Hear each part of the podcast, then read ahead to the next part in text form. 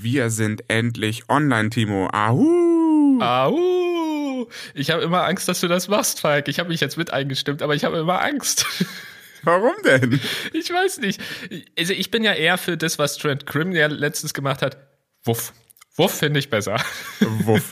Gut, dann starten wir diese Folge mit Wuff. Und äh, ja, wir sind wieder in der vierten Episode mittlerweile. Timo, es geht dann doch schneller, als wir glauben. Wir haben tatsächlich es auch mal geschafft, hoffentlich es zu veröffentlichen. Denn äh, wo wir es jetzt einsprechen, haben wir es noch nicht veröffentlicht. Was sehr interessant ist, jetzt zu sprechen, dass wir es veröffentlicht haben. Also ein bisschen so wie zurück in die Zukunft. Und damit hallo und herzlich willkommen bei den Diamond Dogs. Wir wollen heute über ganz viele Sachen sprechen.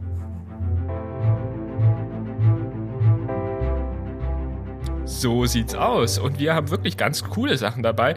Vor allem eine Serie, wo du ja schon die ganze Zeit drüber sprechen möchtest, Falk. Du hast es, ich weiß gar nicht, zumindest in einer Episode, aber ich glaube sogar in mehreren angekündigt, dass du darüber sprechen willst, nämlich For All Mankind. Vielleicht starten wir auch gleich damit. Aber wir haben da noch ein paar andere coole Sachen mit und vor allem einen Film, der sehr kreativ ist, sage ich mal. Und ich glaube, damit weißt du schon, welchen ich meine, Falk, und den wir dabei haben, wo ich gespannt wirklich super, super, super, super gespannt bin, wie deine Meinung ist. Weil, äh, ja, also ich bin gespannt. Aber dazu später vielleicht. Dazu kommen wir gleich im Lauf. Aber fangen wir an mit For All Mankind. Äh, eine Serie auch wieder von Apple TV Plus. Alle, die uns jetzt mittlerweile schon ein bisschen gehört haben, wissen, dass wir eine gewisse Affinität zu Apple TV Plus haben. Obwohl ich jetzt langsam, Timo, in die Richtung komme, dass es weniger wird, weil ich jetzt fast alles gesehen habe, was ich interessant fand. ähm, bin jetzt aber gerade bei der dritten Staffel For All Mankind. Und du kannst ja vielleicht kurz erklären, um was es geht, bis auf das Highlight, um was die Hauptstory ist, das mache ich gleich. Okay, aber was soll ich? Hä? Jetzt bin ich verwirrt. Was darf ich denn jetzt sagen? Ich darf alles erzählen, bloß nicht die Hauptgeschichte. Hä? Was, was soll ich erzählen? Ja, du kannst jetzt erstmal erzählen, in welcher Zeit das anfängt, okay, das um was es grundsätzlich sagen. geht. Aber das Ja. Ergebnis, was dann kommt, das erzähle ich gleich. Okay, ich weiß zwar immer noch nicht ganz genau, was du meinst, aber äh, sagen wir es mal so. Äh, Es geht, ähm, oder wir starten bei For All Mankind in den 1960ern, genauer gesagt zu Ende der 1960er, denn es geht um die ja, Mondlandung schlussendlich. Doch, wir sind hier bei For All Mankind in einer Art alternativen Realität, wenn man so möchte. Denn ähm, ja, das ist quasi die, die Einstiegs, äh, Einstiegsszene der Serie. Der Sowjetunion gelingt es als erste Nation der Erde, einen Menschen auf den Mond zu schicken und nicht den USA. Und dann eröffnet die Serie quasi ein, ja, eine alternative Welt, eine Alternative, ja, einfach eine Alternative, wie äh, die weitere Entwicklung gewesen sein könnte, genau bei diesem Ausgangsszenario. Ich persönlich habe bisher nur die erste Staffel gesehen, deshalb können wir leider auch jetzt erst nur über die erste reden. Die kam bereits 2019 raus. Du bist ja schon ein bisschen weiter, Falk, da können wir dann auf jeden Fall, weil ich werde sie auch weiterschauen, da können wir dann auf jeden Fall auch mal später noch drüber reden. Aber ich hoffe, ich habe jetzt nicht zu viel verraten. Ich hoffe, es ist das, was ich sagen durfte. Nee, du solltest eigentlich nur sagen, es geht um den Wettlauf zum Mond und dass es da eine alternative Realität gibt und das Ergebnis ist überraschend und dann hättest du mir das Ach weitergegeben. so, Aber ja, deshalb, ich war völlig verwirrt, was ich jetzt sagen durfte und was nicht. ja, ja, das habe ich schon mitgekriegt. Nein, aber es geht genau um dieses Rennen. Ähm, 1969 sind tatsächlich nicht die Amerikaner als erstes auf dem Mond gelandet, sondern die Sowjetunion. Und das finde ich ein super spannendes Szenario, denn mit der Mondlandung der Amerikaner in unserer Realität im Endeffekt hat ja das Weltraumrennen, so wie es damals ja stattgefunden hat, einfach, ja, es wurde einfach beendet, weil dann ja auch die Müdigkeit da war, man hat ein großes Ziel erreicht, man hat die Russen geschlagen und die Amerikaner haben dann gesagt, ach nee, es hat ja so viel Geld gekostet, lass uns das lieber woanders investieren. Und die Serie macht genau das Umgekehrte und sagt, okay, die Amerikaner haben es 1969 nicht geschafft, als erstes auf den Mond zu kommen, sondern die Sowjetunion. Und das finde ich super spannend, weil sich daraus ergibt, dass das Weltraumrennen gar nicht beendet wird, sondern damit fängt das erst richtig an. Und das entwickelt eine gewisse Spannung. Wobei ich sagen muss, ich mag das Szenario sehr. Ich finde es aber zum Teil echt anstrengend zu gucken an der einen oder anderen Stelle, weil es sehr, sehr viele Erzählstränge sind. Es sind sehr viele Personen. Und da ist mal so reinzukommen, das dauert ein bisschen. Ich habe auch gebraucht, die alle auseinanderzuhalten. In der dritten Staffel oder beziehungsweise auch in der zweiten habe ich dann hinbekommen, wer was ist. Aber in der ersten hat man schon ein bisschen zu tun damit. Ja, das stimmt. Also man wird erstmal reingeworfen. Es wird am Anfang auch gar nicht so viel erklärt. Man muss so ein bisschen schauen, dass man mit den Charakteren warm wird, dass man irgendwie versteht, was da jetzt genau passiert. Und ich persönlich finde auch, dass das Ausgangsszenario super, super spannend ist. Und ich finde auch, dass die Charaktere schön geschrieben sind. Also die, über die man dann im Laufe der ersten Staffel, dafür kann ich jetzt ja sprechen, äh, immer näher kennenlernt, die sind dann doch recht äh, tiefgründig beschrieben. Man lernt dann immer mehr berufliche und private Herausforderungen von denen kennen. Und das macht irgendwie schon Spaß, das mitzubekommen. Es geht natürlich auch um viele so ähm, Themen, die gerade auch in den 1960ern, heute ja manchmal leider immer noch, aber in den 1960ern ja doch verstärkt ähm, eine Rolle spielten, sowas wie zum Beispiel ähm, dürfen oder sollten Frauen so große Rollen bekommen in der Weltraumszene oder sollten das doch eher Männer machen und so weiter. Also da, was ich aber an der äh, Serie da vielleicht äh, ganz gut finde, ist, sie greift gerade bei dem Thema Frauen, denn es wurden ja tatsächlich mal Frauen, jetzt wollte ich sagen gecastet, aber äh, wie sagt man, also es haben ja mal Frauen versucht, Astronautinnen zu werden für die ganzen Apollo-Geschichten. Äh, später hat das ja dann auch geklappt, aber ich meine jetzt noch vor der Mondlandung. Und die Serie greift immer wieder auf historisch korrekte Dinge zu. Und das finde ich super spannend bei dieser Serie. Also du hast manchmal auch das Gefühl, dass ähm, einiges Archivmaterial ist, was vielleicht auch hin und wieder mal der Fall ist, aber vieles ist ja dann eben eine alternative Variante. Deshalb haben sie es echt clever gemacht, wie sie dann teilweise Politiker oder so, die dann in echt gar nicht die Politiker waren, integriert haben, sodass es wirkte, als ob das echte Aufnahmen von damals wären. Also total clever gemacht, es fühlt sich total rund an, total natürlich und das fand ich an der Serie auch super, super stark. Das hat eher so ein Dokumentations- Stil zum Teil manchmal zwischendurch und dass man dann begleitet und ja, was du auch sagst, mit dem Thema, wie fühlt sich auch die Zeit an und da kann ich schon mal äh, spoilern, auf jeden Fall auch für dich, Timo, das wird sich auch nicht ändern. Die haben es, sie haben sich mal sehr darauf bezogen, wie ist die Zeit, wie ist die Stimmung, was ist in der Zeit auch tatsächlich los. Tatsächlich in der ersten Staffel sind wir noch sehr nah dran an der Realität. Ich finde es später spannend im Verlauf der Serie, ohne zu viel zu verraten, welchen Einfluss all diese Entscheidungen auch aus der ersten Staffel haben. Also wenn es um Technologie geht, wenn es um Einstellung geht, wenn es um die Gesellschaft geht. Und das finde ich so spannend ähm, an dieser Frage, was ist denn wenn die Sowjetunion es gemacht hätte. Hier wird es beleuchtet. Das ist genau dieselbe Frage, was wären, wenn die Chinesen Amerika besiedelt hätten?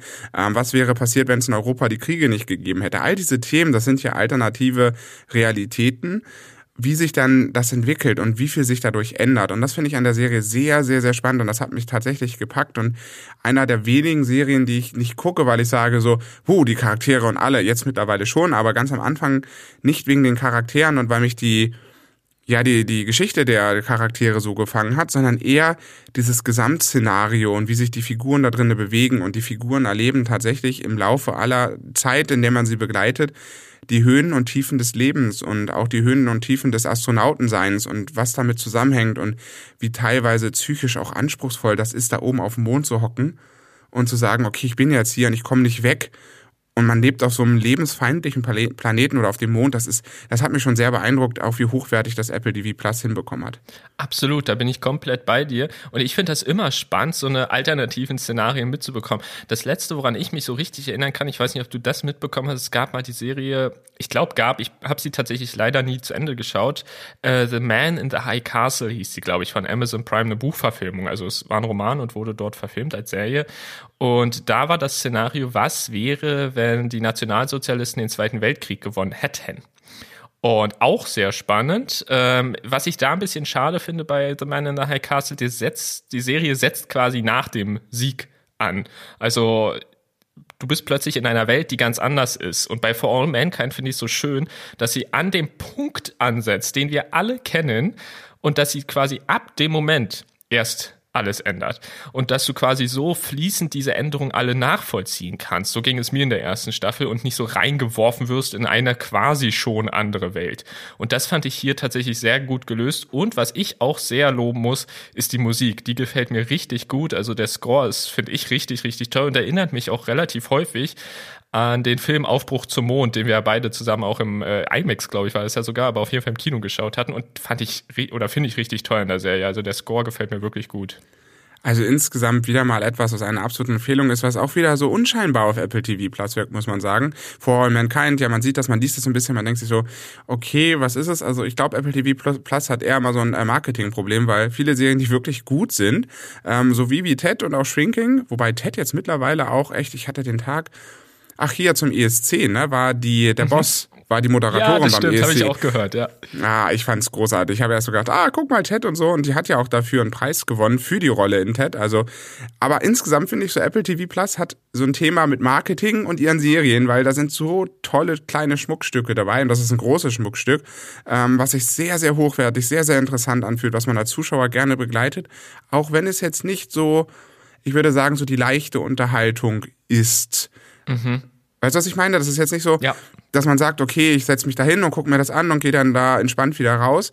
Aber trotz alledem, wie du sagst, diese ganze Veränderung zu fühlen, das fühlt sich so realistisch an und auch alle Dialoge. Also man fühlt sich einfach sehr wohl in der Serie und ich gucke zum Beispiel gerade in, in, bei Netflix noch äh, Shadow and Bones. Ich weiß mhm. nicht, ob du das jemals gesehen Bisher hast. nicht, nee. Und da finde ich zum Teil sind die Dialoge so hölzern und das wirkt so gespielt und gesetzt, das ist so, wo du denkst so, hm, ja, toll. Und da gibt's auch so ein paar Logikfehler, wo ich denke, mh, hm, okay, aber bei For All Mankind, das fühlt sich alles rund und flüssig an und das ist wirklich ein Schmuckstück, was wir da ausgegraben haben. Und ich habe ähm, bei der zweiten Staffel, kann ich mal ein bisschen spoilern, Timo, ich bin gespannt auf deine Meinung.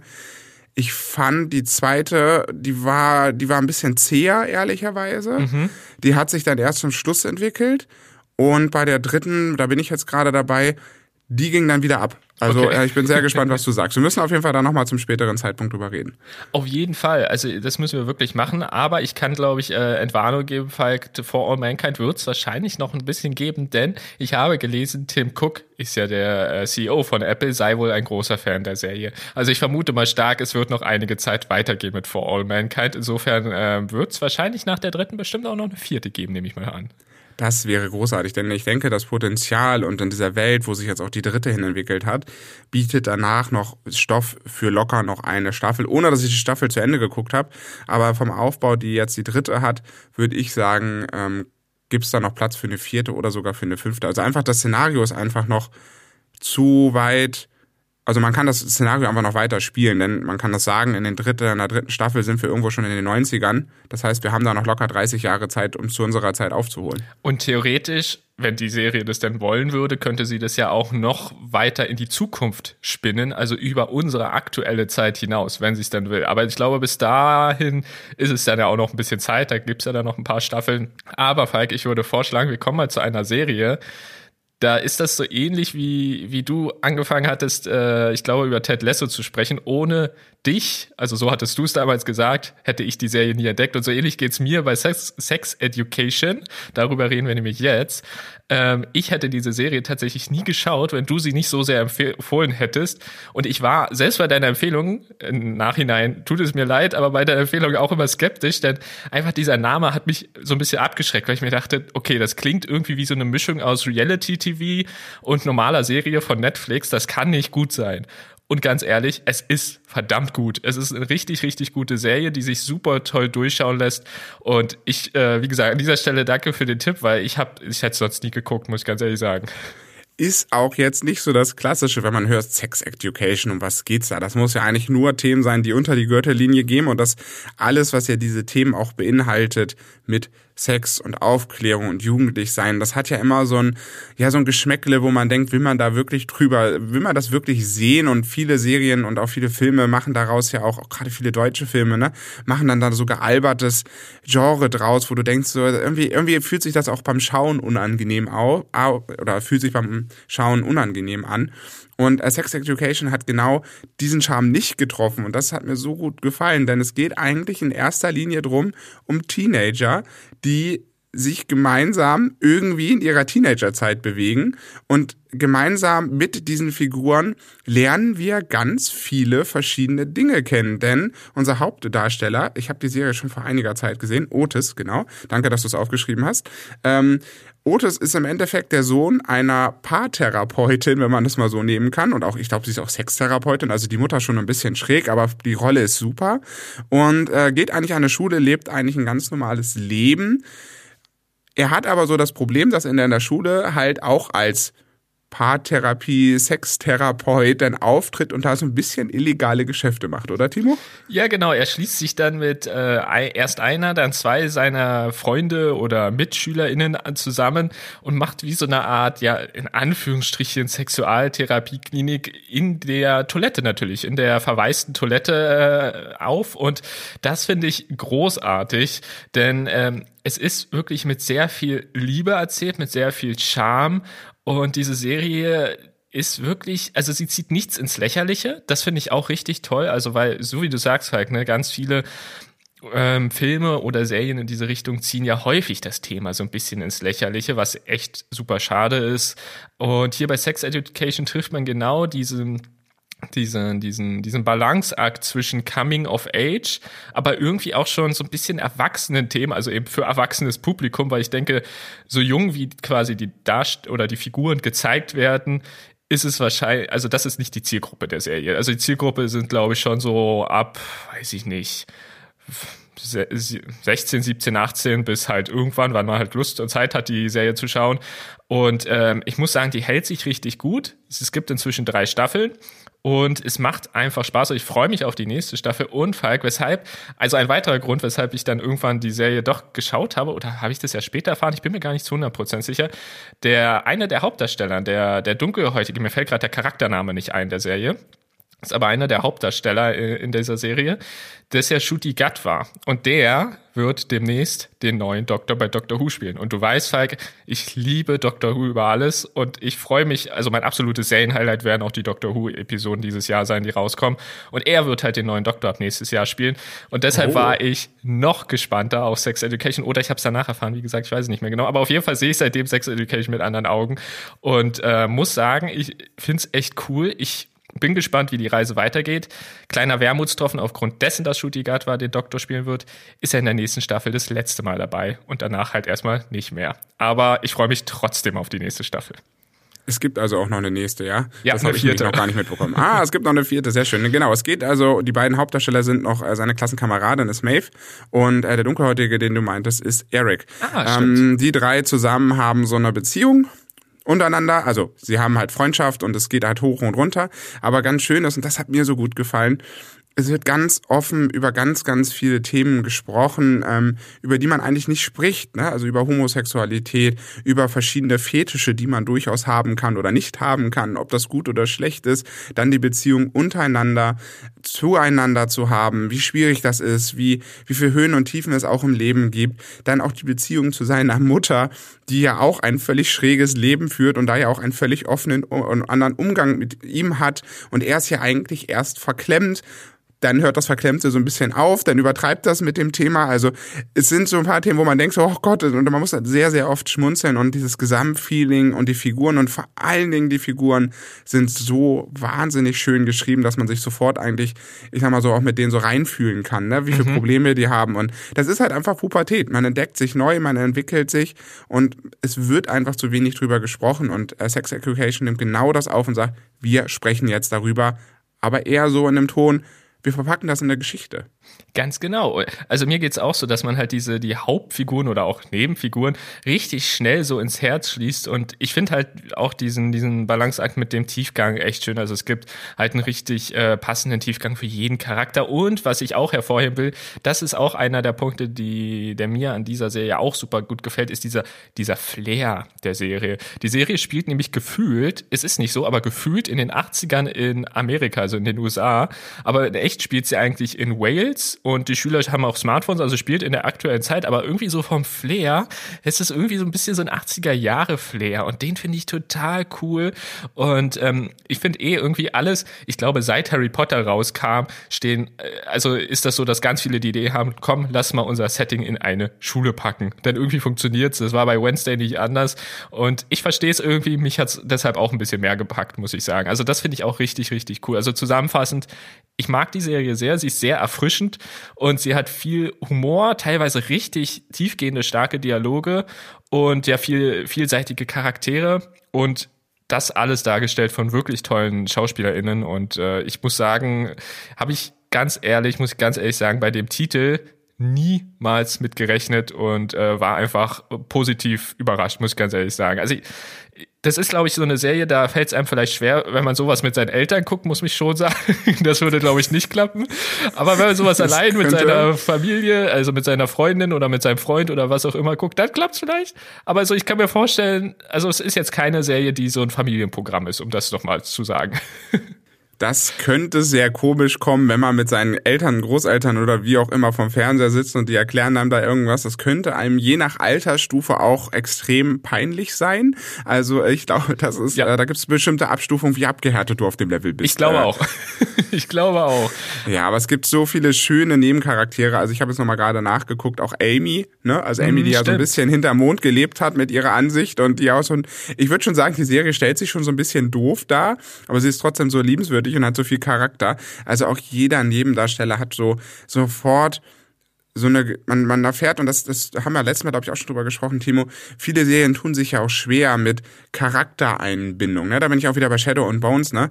Die tun sich so unfassbar schwer damit, Charaktere einzuführen und diese Charaktere wirklich zu verwurzeln in der Serie. Mhm. Und die hat es wirklich geschafft und du kannst dich mit identifizieren. Und ich glaube, eine Serie kann auch nur gut werden, wenn du es schaffst, dich mit den Figuren, mit dem Story oder mit alles an sich irgendwo da reinzufinden und das als für dich anzunehmen und fasziniert zu sein. Das, was wir auch im Kino erleben, wir gehen ins Kino, um staunen zu wollen und Serien wollen uns ja über die Geschichte und über die Charaktere packen. Ne? Also die, diese Figurenbegleitung ist ja das, was eine Serie wirklich interessant machen. Das können so viele Serien nicht und deswegen sind auch so viele Serien wirklich schlecht, aber die haben es wirklich mit jedem einzelnen Charakter geschafft, dass der wirklich Tiefe hat. Es ist wirklich so und wie gesagt, ich kann jetzt eigentlich gar nicht mehr viel mehr sagen, außer dass ich dir komplett zustimme. Allen empfehle, schaut in die Serie rein, wenn ihr eine gute Netflix-Serie sehen wollt, denn das muss man ja auch sagen, es gibt schon Netflix-Serien, die sind nicht ganz so gut.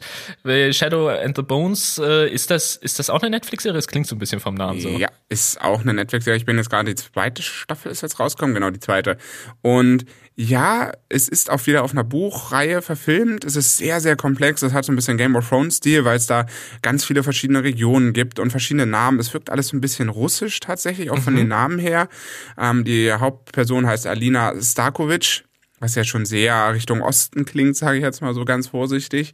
Ähm, aber auch die Orte, wo es spielt, also mit Rafka, auch das klingt alles so ein bisschen eher an dem östlichen Sprachgebrauch äh, verortet. Und ja, also die Geschichte und die Welt und alles, was da drumherum ist, finde ich gut. Ähm, und hat mir auch gefallen, deswegen gucke ich jetzt auch die zweite Staffel.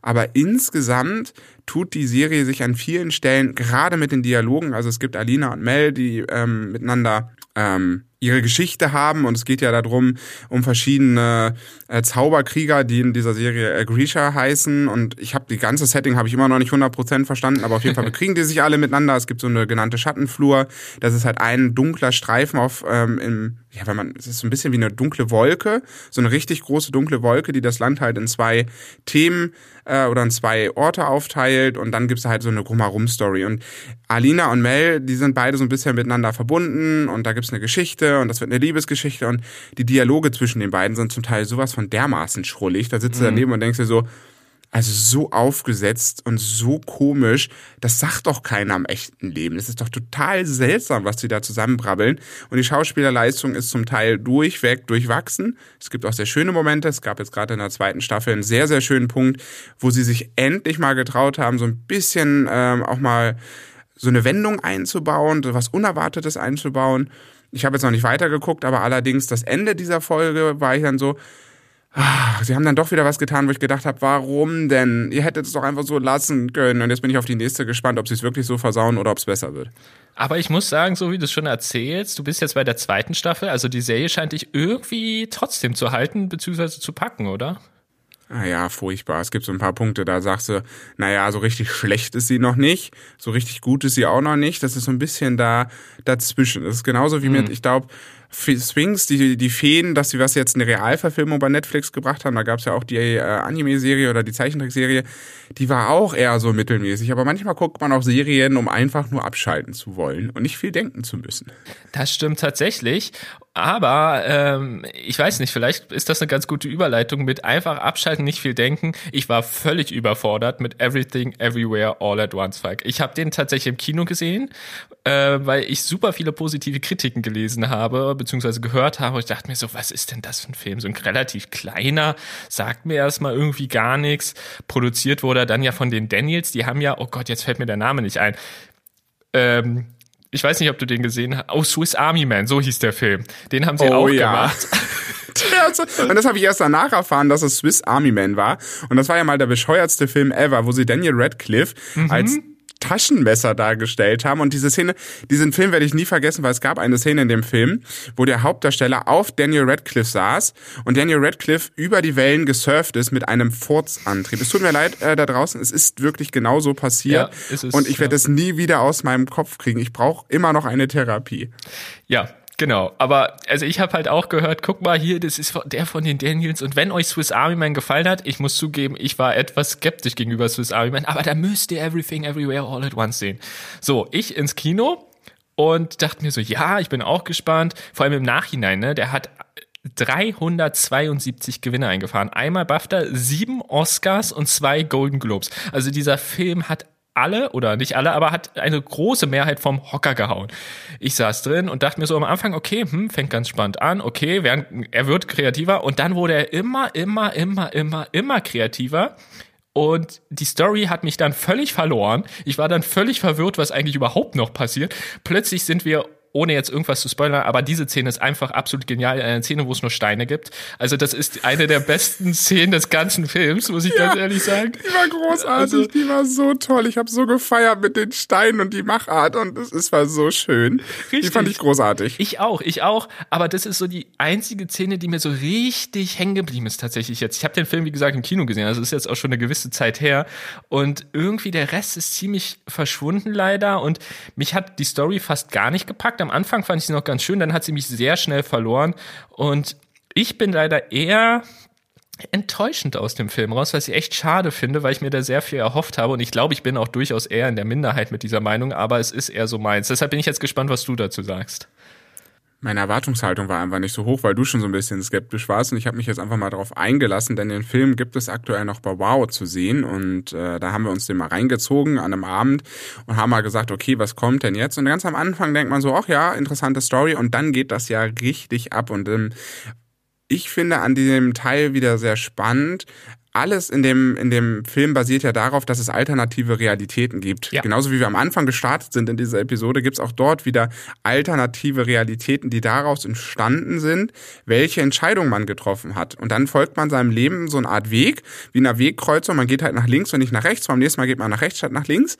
Und die Serie oder der Film ist ein Film, ist ein Film, ähm, greift diesen Gedankengut wieder auf, dass er sagt, okay, alle Entscheidungen, die du getroffen hast in deinem Leben, sind trotzdem ja noch weiter existent als Multiversum, auch wieder dieses Multiversum-Gedanke, ähm, aber sehr, sehr schön gemacht und ich feiere, ich habe das zum Teil echt gefeiert, Timo, was es für alternative Realitäten gibt mhm. und wir können, wir dürfen es ja hier nicht spoilern, aber auch wie sie da hinkommen, zwischen den alternativen mhm. Realitäten zu springen. Es ist dann zum Schluss sehr albern geworden. Ich fand ja hier ähm, auch die Hotdog-Hands Eins fand ich mhm. sehr, sehr schön. Da habe ich auch sehr drüber gelacht, wo ich gedacht habe, wie kam das denn als alternative Entscheidung? Mhm. Das muss ja sehr weit vorher erfolgt mhm. sein mit der Alternative. Und ähm, ja, es fängt ja an mit Everything. Dann geht es weiter mit Everywhere. Und dann kommt der dritte Teil des Films, All oder All at Once. Und dann ganz zum Schluss wird's halt völlig, völlig verrückt. Aber ich muss ehrlich sagen, ich habe mich unterhalten gefühlt und ich fand's echt ganz gut. Wobei ich den Film wahrscheinlich nochmal sehen muss, weil ich habe wahrscheinlich am Ende oder die letzte Hälfte habe ich, glaube ich, nichts mehr verstanden. Es war einfach nur noch, es war einfach totaler weird und es war total durchgedreht. Aber irgendwie fand ich die Idee und die Kreativität unfassbar schön. Das hat mir echt so gefallen, wie wie doof der Film zum Teil manchmal zwischendurch geworden ist. Mhm. Ich, also ich verstehe, was du meinst, aber mir wurde er dann halt zu abgedreht. Also mich hat er dann wirklich regelrecht verloren. Aber das muss man auch der Fairness halber sagen, so wie du es auch gesagt hast, dieser, dieser Film macht seinem Namen alle Ehre. Es ist wirklich so, dass alles, überall zur gleichen Zeit passiert. Und so fühlt sich dieser Film eben auch an. Also man wird überschüttet mit Kreativität und das muss ich sagen. Also das ist einer, wenn nicht vielleicht sogar der kreativste Film, den ich in meinem ganzen Leben gesehen habe. Unfassbar, was da alles an Ideen reingeflossen ist.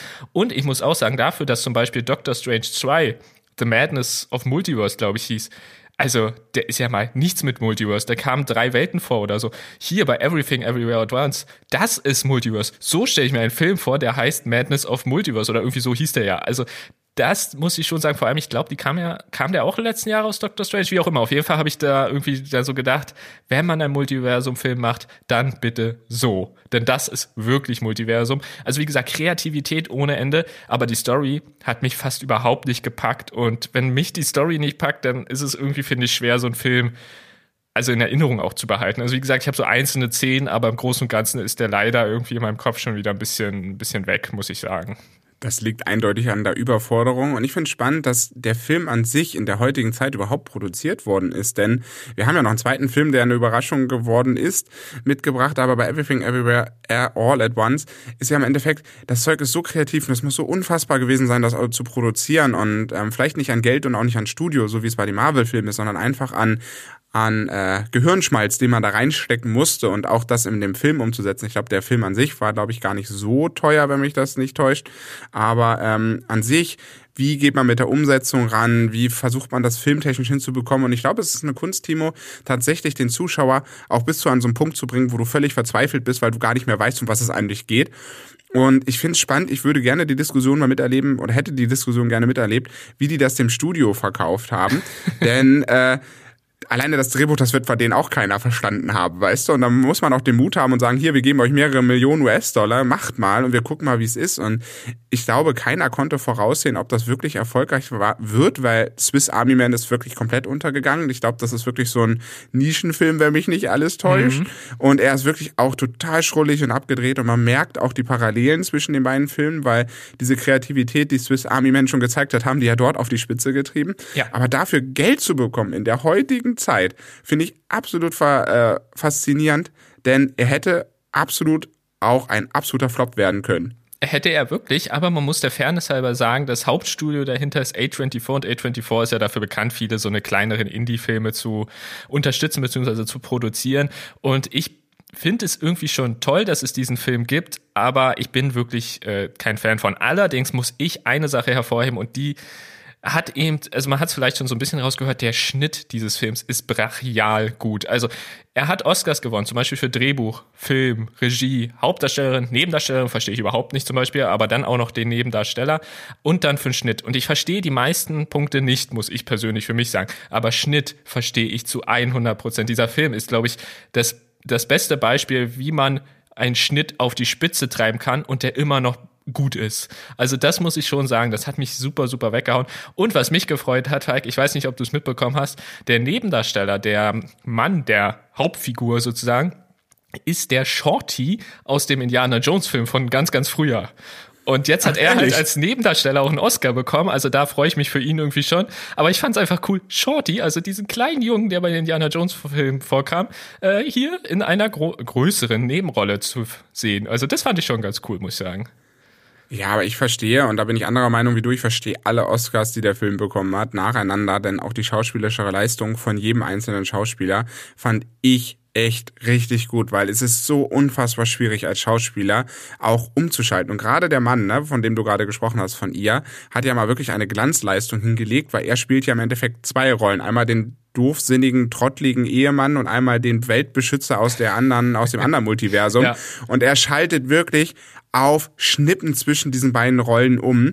Und nicht nur so, dass du denkst, oh ja, jetzt spielt er eine andere Rolle, sondern er, er, er switcht wirklich zwischen den beiden Rollen, als wäre es äh, zack, zack, zack, zack, zack, zack. Und das geht allen anderen auch so. Und ähm, ich finde das großartig. Und du musst halt Schauspieler finden, die das auch so mitmachen und die sich darauf einlassen, zu sagen, du bist jetzt die Person und jetzt bist du die Person, du die Person. Und du musst das alles das zusammenzukriegen in einen Film.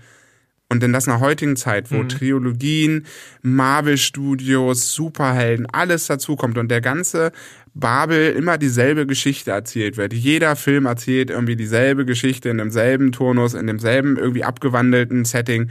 Was völlig anderes zu machen. Ich habe mein größter, also das ist mein größter Respekt, den ich für den Film habe und das erkenne ich vollkommen an und sage, er war absolut überfordernd, aber irgendwie hat er mich auch gefreut, dass er da ist Ja, ich verstehe, was du meinst. Und was ich auch, so wie du auch sagst, echt schön finde, es ist auch ein Film, das hatten wir, glaube ich, schon mal in einer der letzten Episoden besprochen, der mal auf keinem Buch, keiner, keinem anderen Film, kein Reboot ist, der keine andere Serie als zugrunde hat oder irgendwas.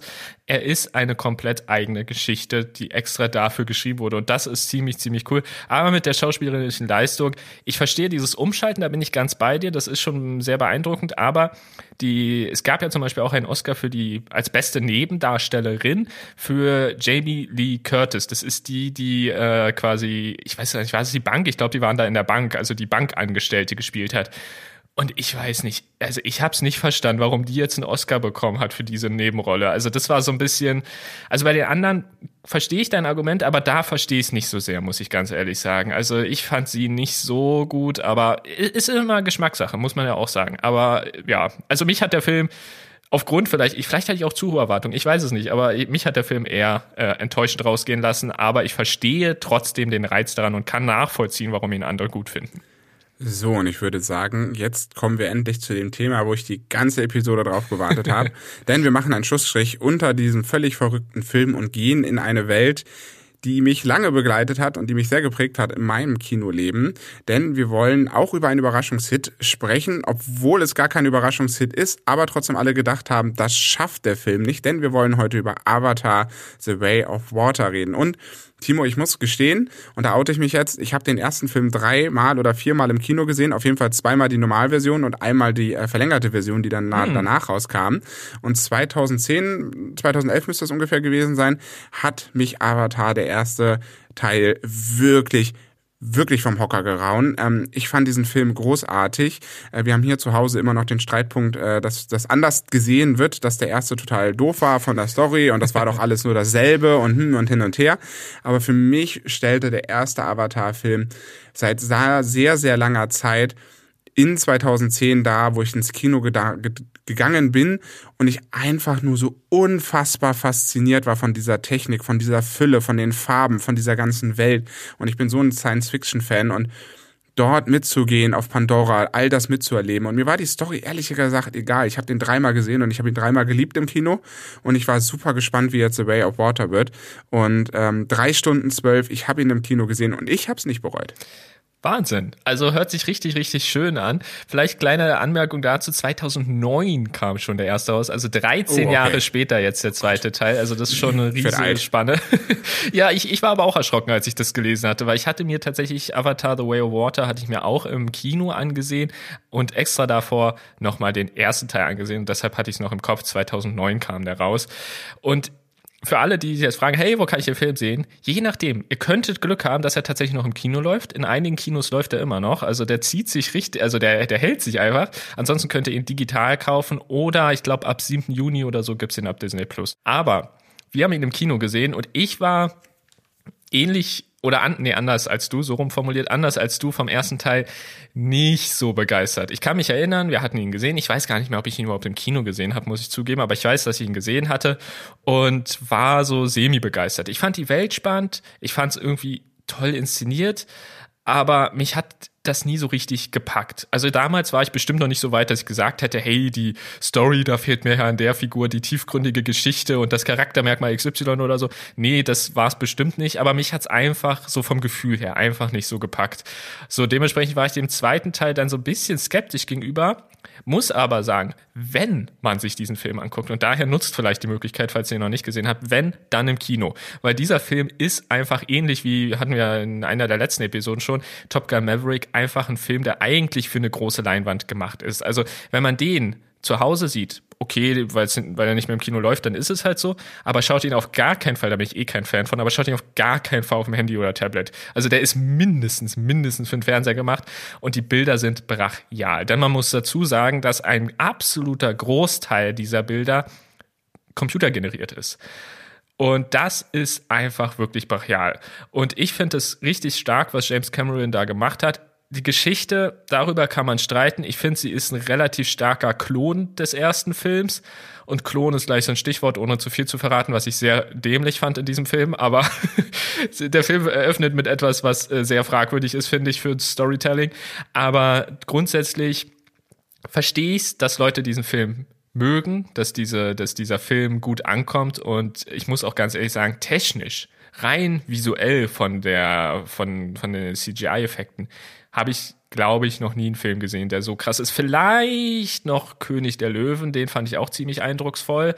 Aber ansonsten ist das wirklich ein Meisterwerk, was diesen Punkt angeht. Und da verstehe ich halt auch, dass er für visuelle Effekte einen Oscar bekommen hat. Muss ich ganz klar sagen, verstehe ich. Und bei James Cameron hat ja jeder gesagt, so, es war ja schon im Vorfeld bekannt, dass der Film über eine Milliarden, über eine Milliarde US-Dollar an dem Boxoffice einspielen muss, äh, weltweit. Und alle haben gesagt, nee, auf gar keinen Fall. Der erste Teil kam 2009. Danke für den Hinweis. War ich mit 2010 in der Schätzung gar nicht so weit weg.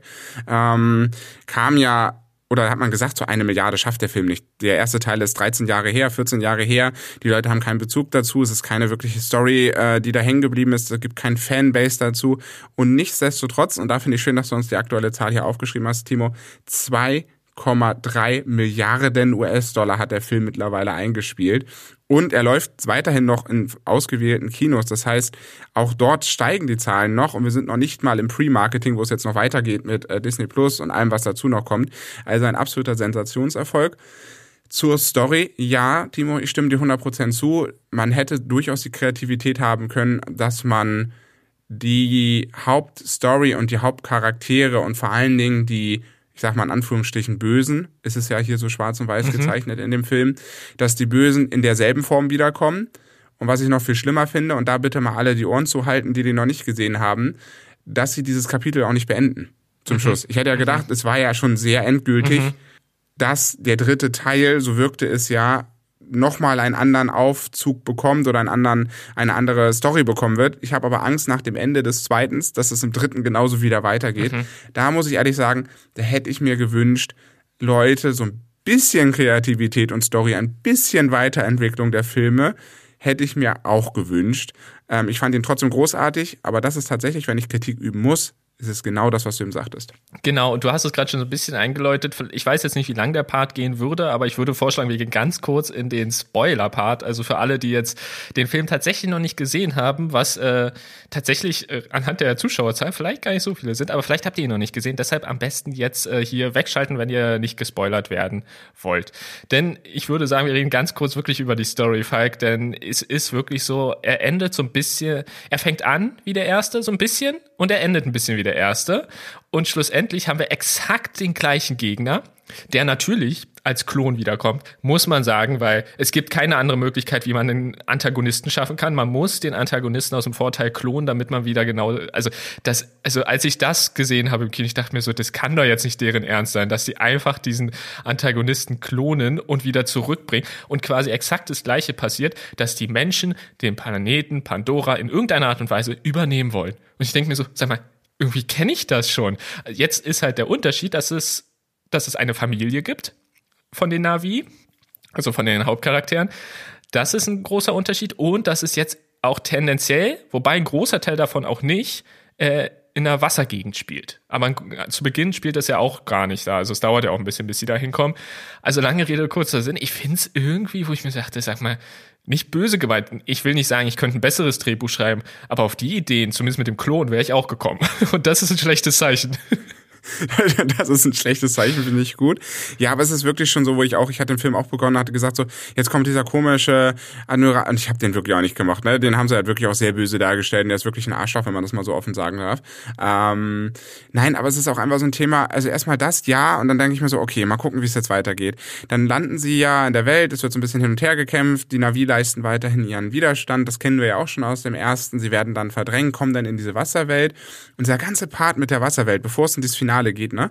Finde ich unglaublich schön, weil das auch mit den Kindern erzählt ist, was die Kinder mitmachen, die Welt kennenzulernen.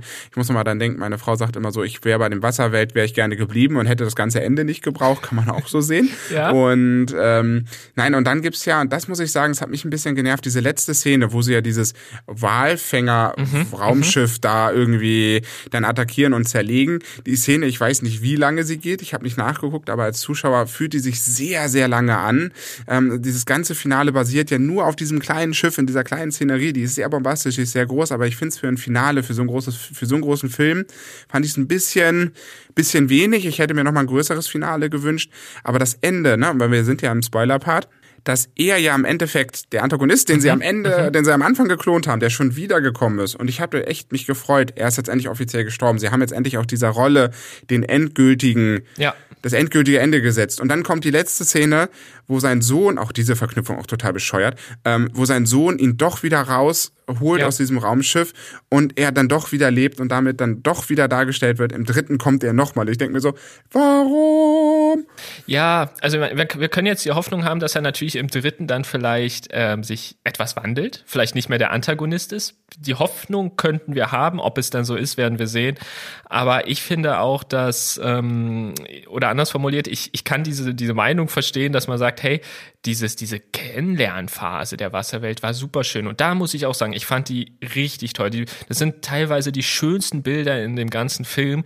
Und das fand ich auch irgendwie toll, wie, wie man quasi mit den Kindern zusammen diese Welt entdeckt. Denn es war ja sehr clever gemacht, denn die Hauptcharaktere oder die Charaktere allgemein kannten diese, diese Region auch noch nicht. Und so hat man quasi auch dem Zuschauer diese Region näher gebracht, indem man einfach die Charaktere dabei begleitet hat, wie die sie kennenlernen. Und das fand ich richtig toll. Und äh, da verstehe ich auch, dass man sagt, ja, den Schluss hätte ich gar nicht gebraucht. Für mich hätte das so sein können. Wobei das dann eher fast so Doku-Charakter dann irgendwann gehabt hätte, glaube ich. Aber äh, Wäre aber auch schön gewesen. Wäre auch Wäre schön. schön gewesen. Deshalb, so eine Doku über Pandora würde ich mir anschauen, muss ich ganz ehrlich sagen, wenn die in der Qualität hergestellt wird. Also bin ich dabei. Aber was ich trotzdem schön fand an dem Walfang-Thema, dass es eben so ein bisschen um dieses Thema Walfang und den Umgang mit Tieren in der freien Wildbahn und so ging. Und das fand ich wiederum auch irgendwie eine, ein teilweise sehr, sehr schönes Signal, so nach dem Motto, Achtung, wir sollten mal darauf achten, was wir hier eigentlich wirklich tun. Ist es sinnvoll, Planeten oder eben jetzt auch die Tierwelt auszubeuten? Denn im ersten Teil ging es viel um den Planeten, also die Natur sozusagen, und jetzt im zweiten geht es eben viel halt auch um die Tierwelt, dass man die eben nicht äh, zerstört, nicht, nicht äh, umbringt, nicht ausbeutet. Und diese Message wiederum, die fand ich sehr schön, muss ich sagen. Ich fand das Finale allerdings auch sehr, also ich fand es zu groß, muss ich sagen. Du meinst so ein bisschen, dir hat da noch was gefehlt. Ich fand es zu groß und ähm, es hat mich dann doch etwas an Titanic erinnert, ist ja auch von James Cameron. Also gerade mit den Unterwasserszenen im Boot und so, dachte mir so, war nicht schlecht, will ich gar nicht sagen, aber hat mich etwas daran erinnert. Schöne Assoziation, dass du an dem, bei dem Film an Titanic gedacht hast. Soweit bin ich nicht gekommen mit meinen Gedanken, aber schön, dass wir drüber gesprochen haben. Und es ist ja veröffentlicht, die nächsten Teile sollen ja schon kommen. In dem dritten Avatar soll es ja um eine Feuerwelt gehen. Also man kann erahnen, es geht um Elemente. Wir waren erst im Dschungel, Grün und Pflanzen, jetzt Ja. waren wir Wasser, dann Feuer. Und es gibt auch noch einen vierten, da gibt es doch noch ein Element. Okay. Äh, Aber ich weiß es nicht. Also, Luft wahrscheinlich, ja. Das kommt Ahnung. dann wahrscheinlich. Obwohl ja an dem ersten auch schon so mit Fliegen. Aber egal. Wir werden es sehen. Ich bin sehr auf den dritten Teil gespannt. Ich hoffe, sie lassen sich nicht wieder elf Jahre Zeit und James Cameron kommt mal ein bisschen schneller ins Arbeiten. Aber das werden wir dann noch sehen. Hoffentlich. Äh, Doch. Im wahrsten Sinne des Wortes. Doch, doch, das wäre, das wird schneller sein, denn äh, ich glaube, den zweiten Teil oder den Großteil des zweiten, nee, so, ich glaube, den zweiten hatten sie auch schon abgedreht und ich glaube, den dritten zum Teil irgendwie so, weil da, es kommt ja, oh, jetzt weiß ich nicht mehr, wie er heißt, dieser Sohn von Sully halt vorne. Ja. Und damit der quasi nicht zu alt ist und man nicht so dieses Stranger Things Problem hat, wo man ja auch te- teilweise inzwischen wieder andere Schauspieler nehmen muss und dann äh, mit CGI die Gesichter drüber packen muss und so weiter, damit die dann noch so jung aussehen, äh, hat man, glaube ich, den ersten, zweiten und den, das erste Viertel vom dritten oder so zusammengedreht, was darauf hindeutet, dass halt dieser Charakter bis dann vorhanden sein wird. Was aber wiederum heißt, wir werden auf die nächsten Filme wahrscheinlich gar nicht so lange warten müssen. Wie gesagt, es ist zwar gedreht, man muss ja auch sagen, die meiste Arbeit ist wahrscheinlich nicht mal der Dreh, sondern die Postproduktion bei diesem Film. Also es wird schon noch ein paar Jahre dauern, kann ich mir vorstellen. Da müssen wir uns noch gedulden. Und ich würde sagen, damit haben wir unsere vier Filme und Serien für diese Episode besprochen. Den fünften, den wir noch aufgeschrieben haben, nehmen wir dann wieder flugs mit in die nächste Episode. Denn ich muss noch einen Tipp beziehungsweise einen Anti-Tipp los. Ein Anti-Tipp. Ein Anti-Tipp loswerden. Ich habe gestern Abend ähm, auf Wow gesehen, ist, äh, ist gerade frisch rausgekommen auf Wow oder gibt schon ein paar Tage, ich weiß es gar nicht. Die Geschichte der Menschheit, leicht gekürzt. Oh, da hast du dich rangetraut. Ja, ich habe ihn nicht gesehen, aber ich habe mich, ich hätte mich, mich glaube ich, nicht rangetraut. Ich dachte so, komm, leichte Komödie auf den Mittwochabend, denn heute ist Herrentag, äh, nur dass wir das auch mal, wir können es ja offen sagen, wann wir aufnehmen, ist ja jetzt kein Staatsgeheimnis. Nein, es war gestern Mittwoch, wir haben gedacht, so heute ist Feiertag, Mensch, gucken wir um was Leichtes, äh, einen langen Arbeitstag gehabt, macht man doch mal sowas.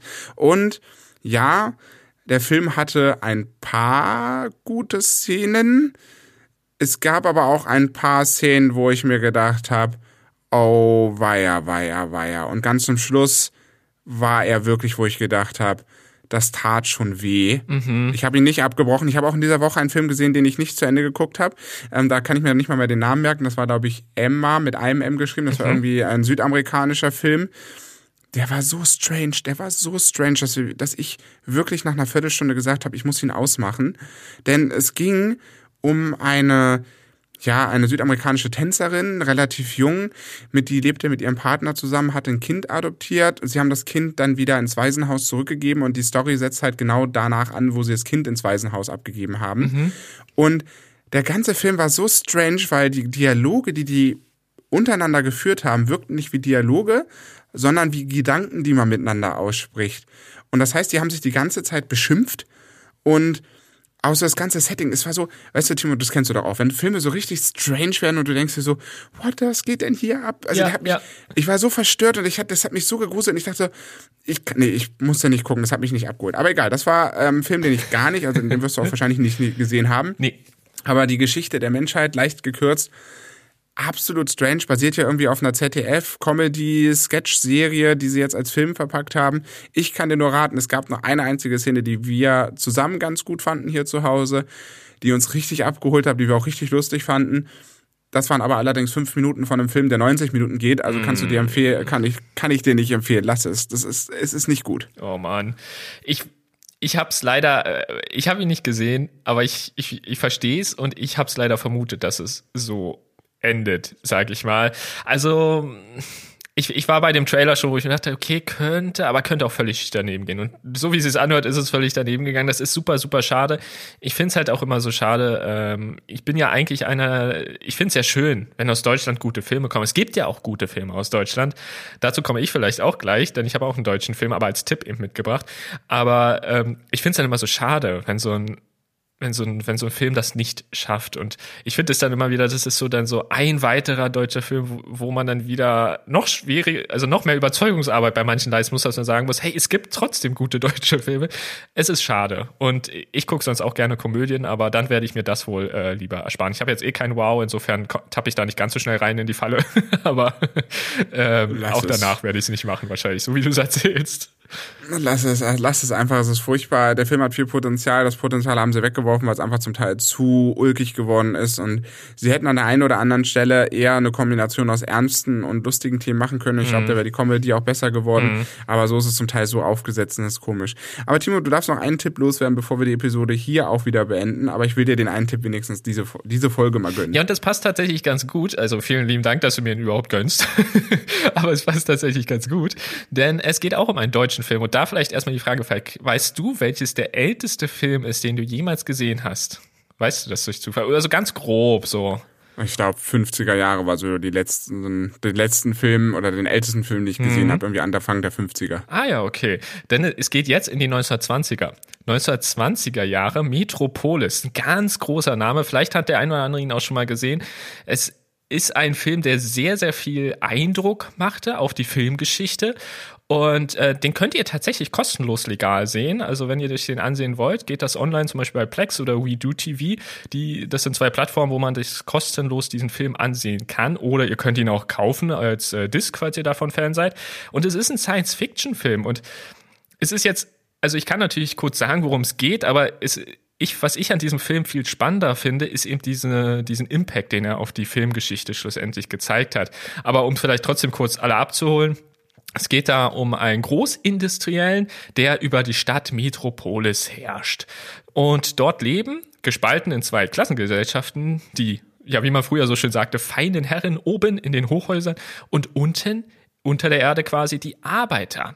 Und eines Tages taucht eine Frau auf, Maria heißt sie hier, klingt irgendwie auch sehr religiös, also ich weiß nicht, aber äh, Maria taucht auf jeden Fall aus, äh, auf und sie ist irgendwie, wird so ein bisschen so die Heldin der Unterstadt, also für die Arbeiter. Und die Arbeiter orientieren sich an ihr, was sie sagt und so weiter. Wie gesagt, wirkt an der Stelle ein bisschen religiös. Und ähm, dann geht das Ganze so weit, dass äh, quasi diese zwei Klassen immer mehr aneinander rasseln. Und wie gesagt, ich will jetzt nicht zu viel sagen, das entwickelt sich dann weiter. Also wer da Interesse hat, schaut da mal gerne rein. Aber wie gesagt, was mich viel mehr fasziniert, ist, dass dieser Film 100 Jahre, also fast 100 Jahre jetzt alt ist, im 4 zu 3 Format, logischerweise, weil damals war es ja üblich, schwarz-weiß. Es ist ein Stummfilm.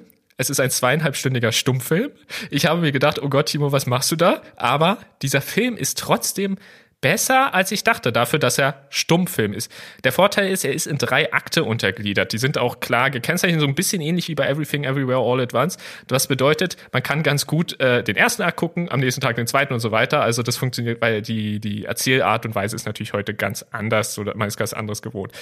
Und ich will dazu vielleicht trotzdem noch ein, zwei Sachen sagen, denn der Film floppte damals total. Und das finde ich super spannend, denn er kam 1925, 27 irgendwie ins Kino, ich glaube 27, und floppte. Und die UFA, also das Studio dahinter, die äh, in Brandenburg sitzen und es auch heute noch gibt, äh, brachte dann eine knapp zweistündige Variante raus, die floppte nochmal. also irgendwie so richtig wollte der Film einfach nicht durchstarten. Und trotzdem wurde dieser Film 2001 zum Beispiel als Weltkulturerbe der UNESCO anerkannt. Als erster Film überhaupt in der gesamten Geschichte. Metropolis gilt auch als der erste Science-Fiction-Film in Spielfilmlänge und er diente als Inspiration für zahlreiche Filme, unter anderem Star Wars. Du erinnerst dich vielleicht an C3PO, Falk, diesen metallischen Kollegen, den man da hat, ne?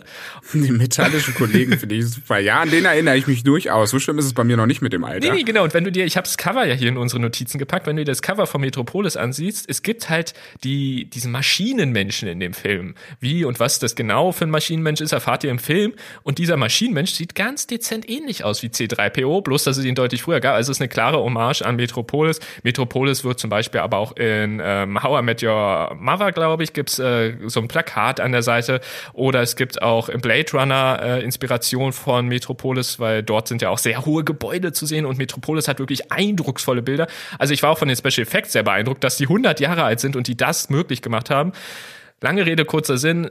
Es ist ein Film, der einfach deshalb spannend ist anzusehen, weil er zeigt, was für Einfluss in diesem Film auf die Filmgeschichte steckt. Und es ist immer noch schade, dass rund ein Viertel des ursprünglichen Materials erst zerstört wurden und jetzt nur teilweise wiedergefunden wurden. Also es gibt so ein, zwei Stellen im Film, die dann quasi mit Textblenden inhaltlich ähm, quasi gelöst sind, weil man halt kein Filmmaterial mehr gefunden hat und so. Aber ich finde das toll, dass es diesen Film irgendwie noch gibt, dass man sich ihn anschauen kann. Und ich finde es als Filmfan einfach mal spannend, ihn zu sehen. Es ist jetzt aber kein Blockbuster-Kino für, äh, für Popcorn und Co. Also die Erzählweise und ähm, die, die Erzählgeschwindigkeit ist einfach anders. Aber lange Rede, kurzer Sinn. Schaut ihn euch an, wenn ihr da Interesse habt an Filmgeschichte.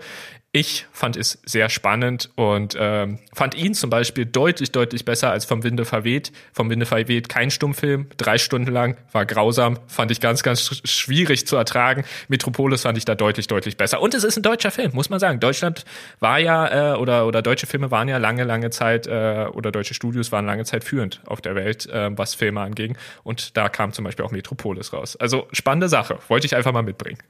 Ja, vielen Dank für diesen Tipp. Das muss ich mir dann auch mal reinziehen. Du hast ja dann auch gar nicht mehr aufgehört zu reden. Ich habe gedacht, das geht jetzt noch so eine halbe Stunde weiter, weil du so begeistert davon warst. Aber ich guck's mir an, dann können wir vielleicht noch mal an separater Stelle dazu sprechen. Ich merke schon, das wird dann wieder eine längere Episode werden. Hiermit würde ich jetzt sagen, äh, mein Popcorn ist definitiv leer, Timo. Äh, wie ich bin jetzt auch durch mit erzählen. Ich habe nichts mehr. Und ich würde sagen, vielen, vielen Dank, äh, dass ihr auch bei der vierten Episode wieder dabei seid. Äh, wir freuen uns schon auf die fünfte. Dann geht es nämlich um The Sandman, eine sehr spannende Netflix-Serie, die auch mit dem einen oder anderen Klischee mal gebrochen hat und die eine eigene Erzählweise hat und ähm, uns beide, glaube ich, sehr, sehr gut gefallen hat. Mhm. Und da mhm. fangen wir doch in der nächsten Episode mit an. Bis dahin müsst ihr euch aber noch ein bisschen gedulden, denn wir laufen jetzt wieder im Zwei-Wochen-Rhythmus und wir kommen immer am Film Donnerstag raus, wenn ich es zumindest richtig verstanden habe. Ansonsten kann mich Timo korrigieren. glaube auch. Ich, ich glaube, so richtig geeinigt haben wir uns noch nicht, aber das ist die aktuelle Idee. Also machen wir es jetzt wahrscheinlich einfach so, würde ich sagen. Ja, würde ich, würde ich einfach auch sagen. Und damit vielen, vielen Dank. Schöne Zeit euch. Bis zum nächsten Mal. Bis zum nächsten Mal. Ciao. Tschüss.